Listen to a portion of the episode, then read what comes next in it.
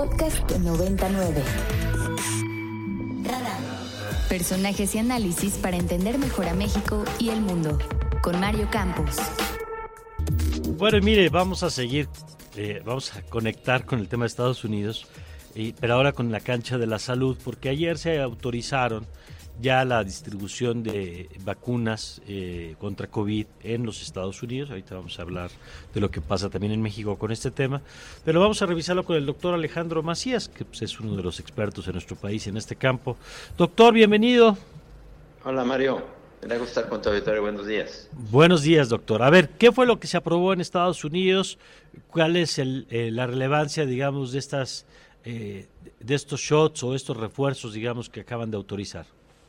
Sí, se autorizó para todos los de seis meses de edad y mayores la vacuna actualizada de COVID-19 que está hecha con algunos de los virus que circularon más recientemente, que es la, información de la subvariante XBB que se conoció como Kraken, ¿verdad? Y ese es uno de los virus que circularon más recientemente y se adapta mejor a los virus que se encuentran circulando, de manera que los estudios ya todo estudios de, laboratorio muestran que los anticuerpos neutralizantes que se inducen con esa vacuna son mejores contra los virus que están recientemente circulando. Este, ayer alguien, por cierto, me hacía la observación, sí, esto protege contra las variantes anteriores también. Sí, también contra, pero es, hay que decir que las variantes anteriores pues ya desaparecieron. Es muy poco probable que vayan a reaparecer. Está ocurriendo un fenómeno, sin embargo, con la BA286 que es una variante que había desaparecido y está reapareciendo. ¿verdad? Ese es un fenómeno que no, eh, que, digamos inédito. Todavía no sabemos muy bien cómo se va a comportar esa variante. Al parecer, también por algunos estudios que ya existen con las vacunas actualizadas, esas vacunas también estarían cubriendo a esa variante. Ahora, este, digamos, este refuerzo tendría que ser aplicado, nos dice el perfil de población, pero tiene que ser aplicado masivamente, es decir, tendría que volverse ya una práctica que año con año nos vacunemos con la misma lógica que, nos vacunamos con la influenza? Sí, yo creo que se va a parecer mucho a la vacunación de influenza en el futuro, hasta que a lo mejor en un plazo largo eh, COVID-19 se pudiera volver una enfermedad catarral.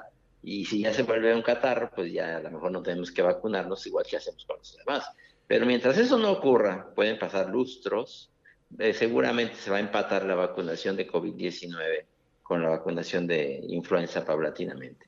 ¿Cómo vamos con el tema de COVID largo, doctor? Eh, he leído en los últimos días otra vez que se vuelve a poner sobre la mesa porque pareciera que, aunque ya en muchos sentidos se ha eh, normalizado, ya incluso alguien que de pronto dice COVID ya no te preocupas como antes, pues, porque entre los anticuerpos y la vacunación, porque ya sabemos eh, que puede ser que la pase mal unos días, fiebre alta, pero digamos que ya no hay esta, esta este problema que se vivió al principio de la pandemia. Eh, pero sí sigo leyendo de pronto este tema del COVID largo. ¿Cómo lo ve? ¿Qué lugar está ocupando en la conversación sobre el COVID? Sí, lo entendemos cada vez mejor, Mario, y cada vez hay más información de que hay más gente que está sufriendo COVID largo de la que esperábamos, ¿eh? particularmente con problemas, digamos, emocionales o mentales, en lo que se refiere, por ejemplo, a una discapacidad o una dificultad para planear, para pensar bien, además de eh, lo que ya las molestias consabidas de dolores articulares, a veces falta de aire para respirar, fatiga, que son los más comunes. Y ahora sabemos cada vez más que hay más gente que lo padece de lo que pensábamos. Otra cosa que es cada vez más evidente es que las infecciones repetidas por COVID-19 tienen más probabilidad de dejar COVID largo. Entonces no es buena idea dejarse de cuidar decir, bueno, que al cabo que si me da me va a dar eh, sin, sin, mucha fuerza. No, eh, eso va a incrementar las posibilidades de que vayas teniendo algunas secuelas a largo plazo. Eso por el lado de las malas noticias. Pero por el lado de las buenas noticias también hay que generalmente ya hacia los dos años de haber sufrido COVID, los que tuvieron COVID largo, ya se encuentran mucho mejor en su gran mayoría. Y acaso por ahí de un 5 a 7% son los que persistirán por más de dos años. Ah, muy bien. Ahora, en el tema de México, doctor, y las vacunas estas que se van a aplicar, eh, ¿qué pasa con, eh, qué sabemos de Abdalá, que es la que va a estar aplicando, y la otra, eh, Sputnik, creo que es, Sputnik y Abdalá? ¿Qué pasa con estas vacunas que entiendo no están, digamos, eh, modificadas a las variables actuales? ¿Siguen siendo vigentes? ¿Qué recomiendan en ese sentido? Bueno, mira, eh, son vacunas que podríamos llamar ancestrales, que fueron, como dices, eh, producidas con la información del virus original de Wuhan en China. No es que no tengan utilidad, pero sí ya la evidencia es que tienen menos utilidad que las vacunas actuales. Seguramente en el gobierno están haciendo un cálculo de costo-beneficio, pero es como si me preguntaras, oye, tengo, no, no me puedo poner la vacuna de la influenza de este año, me puedo poner la del año pasado o antepasado. Yo te diría, mira, si no tienes acceso a la nueva, pues ponte, la verdad, de algo te ha de servir, es mejor que nada. Pero yo creo que sí a un plazo medio y largo, COFEPRIS deberá también autorizar que, quien, que quien quiera comprar una vacuna actualizada, que lo haga, que ya se les dé un registro definitivo, eso por un lado. Y también las políticas oficiales seguramente tendrán que ir hacia las vacunas actualizadas, como lo hacemos con influenza, ni más ni menos. De acuerdo. Doctor, buenos días, le saluda Oscar Reyes. Y con estas vacunas que ya están actualizadas, ¿cómo, cómo se va a tener acceso a ella aquí en México? Eh, ¿Sabe algo de los tiempos, cómo se están manejando en general?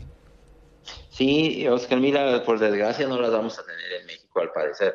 El secretario de Salud dejó entrever que probablemente cuando falten vacunas, porque creo que tiene alrededor de 10 millones, podrían entrar en concurso algunas de estas nuevas vacunas. Eh, bueno, eso sería yo creo que lo ideal para esta misma temporada. Eh, no sabemos si va a estar disponible la, ya la vacuna patria, al parecer sí.